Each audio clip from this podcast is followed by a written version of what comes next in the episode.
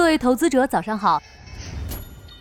您正在收听的是长乐全球通早间资讯播客节目《长乐早知道》。二零二三年刚刚结束，过去一年发生了哪些大事？对经济又造成了什么影响？我们一起来回顾一下吧。第一件大事，银行业危机。今年金融圈最早爆发的大事是银行危机，硅谷银行破产震惊了整个金融圈。美国银行破产并不是新鲜事。但硅谷银行全美排名第十六位，它在短短四十八小时内破产，还是引发了不小的冲击波。随后不久，全球第五大财团瑞信被瑞银收购，一百六十七年的老牌财团宣告终结。这件事情发生时，市场一度担心的是雷曼二点零，但由于它本质还是美联储加息引发的流动性危机，最后并没有发生系统性的风险。第二件大事，人工智能引发的科技浪潮。银行危机让美股一度下挫，但 Chat GPT 掀起人工智能的热潮，打开了新世界的大门。今年一月，微软加大了对 OpenAI 的投资力度，各家科技巨头纷纷布局，科技股开始发力，扭转了美股因银行危机下挫的趋势。各家的大语言模型进入百家争鸣的阶段。在这轮科技浪潮中，受益者是卖铲子的英伟达，因为算力芯片大卖。英伟达今年前三季度净利润大增近百分之五百。第三件大事，黄金价格连创新高。除美股外，黄金的价格走势强劲，年内将黄金最高价记录刷新了两次。十二月四日，伦敦现货黄金价格达到每盎司两千一百四十四点六八美元，相关股票 ETF 大涨。黄金价格的上涨和多方面因素有关。一方面，各国央行大力收购黄金。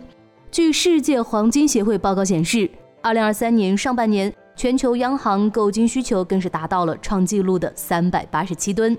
另一方面，巴以冲突引起的动荡局势加剧了投资者对黄金这类避险资产的需求。第四件大事，港股下调印花税。今年黄金和大多市场的股票都涨得不错。但港股市场表现疲软，在成交额下滑、个股流动性两极分化的背后，港股市场正陷入流动性越差、估值越低、融资效应越差的循环。为了改变这种情况，十一月十七日，港股正式下调印花税。下调印花税有助于降低投资者交易成本，促进资金活跃度，更有利于提振市场信心。第五件大事。美联储加息周期结束，明年开始进入降息周期。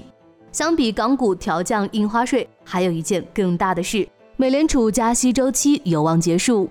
美联储这一轮加息周期的持续时间超过了大多数投资者的预期。今年七月，美联储将联邦基金利率目标区间升至了百分之五点二五至百分之五点五，全年累计加息一百基点。从这轮加息周期开始，美联储的累计加息幅度则已达到了惊人的五百二十五个基点。美联储在十二月十三日结束议息会议后，宣布维持联邦基金利率不变。